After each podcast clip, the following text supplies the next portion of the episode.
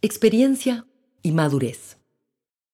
Creemos que la experiencia se adquiere repitiendo una misma actividad a lo largo del tiempo.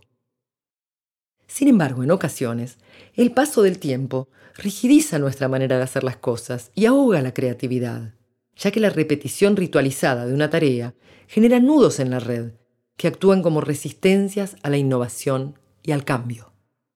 A veces, el más experimentado es el menos creativo, ya que se las sabe todas y no siente la necesidad de improvisar.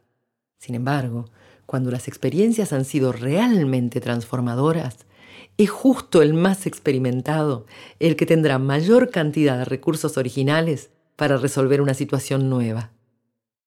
Otras veces escuchamos decir, es preferible contratar a alguien joven porque todavía no tiene las mañas de los mayores. De todas maneras, habrá dos clases de mayores. Los que por la diversidad de sus experiencias, su apertura mental y su curiosidad han ascendido a la categoría de expertos, y aquellos que por sus prejuicios y rigideces solo han reforzado sus nudos, se han llenado de mañas. La profesionalización es un logro de la educación actual y ha permitido dar profundidad y consistencia a la formación.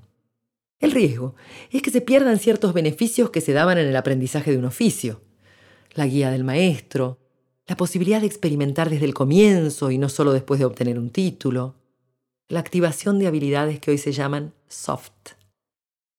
El problema es que formamos profesionales recortando su sensibilidad y originalidad durante años y hoy les exigimos que recuperen esas aptitudes al servicio de las nuevas organizaciones que valoran el factor humano y la creatividad.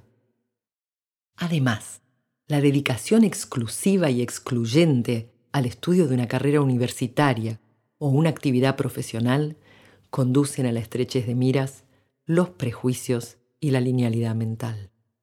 El desarrollo de otros intereses, la diversión, los viajes, las escapadas, si bien aparentan sustraer energía al objetivo principal, llevan al crecimiento de la persona total.